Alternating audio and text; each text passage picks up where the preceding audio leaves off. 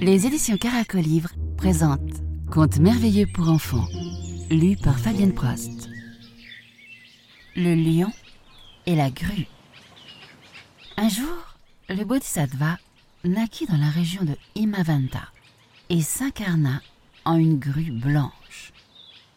À cette époque-là, Brahmadatta régnait à Bénarès. Il se trouva qu'un jour, alors qu'un lion mangeait de la viande, un os se coinça dans sa gorge.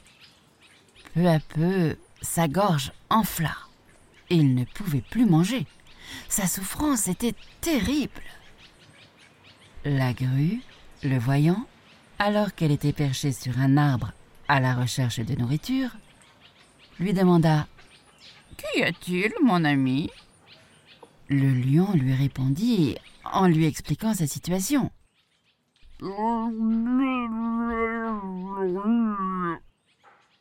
Je pourrais te débarrasser de cet os, ami, mais je n'ose pas entrer dans ta gueule, de peur que tu ne me manges.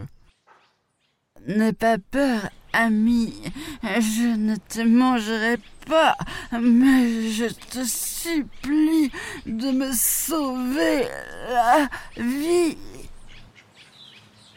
Très bien, dit la grue, et elle fit coucher le lion sur son côté gauche, tout en se disant Qui sait de quoi il est vraiment capable?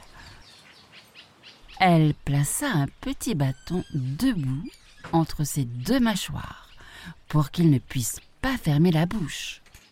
Puis, elle mit sa tête dans la gueule du lion et à l'aide de son bec, elle tapa l'extrémité de l'os, qui se délogea et tomba. Dès que l'os fut tombé, la grue se retira de la gueule du lion, frappant le bâton avec son bec pour qu'il tombe, puis partit se poser sur une branche. Le lion guérit, et un jour, quand elle le vit manger un buffle qu'il avait tué, la grue se dit Je vais le sonder.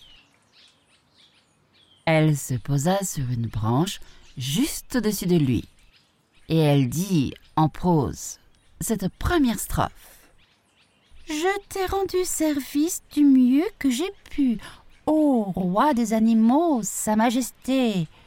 Que vas-tu me donner en contrepartie? Le lion répondit je suis un carnivore et je chasse toujours ma proie. Tu y as échappé belle en osant entrer dans ma gueule. La grue riposta avec ces deux strophes. Ingrat, tu refuses de me renvoyer la balle. Te rendre service m'a servi à rien. Je n'ai pu gagner ton amitié même en te venant en aide. Il vaut donc mieux que je m'éloigne doucement de toi, sans haine ni envie.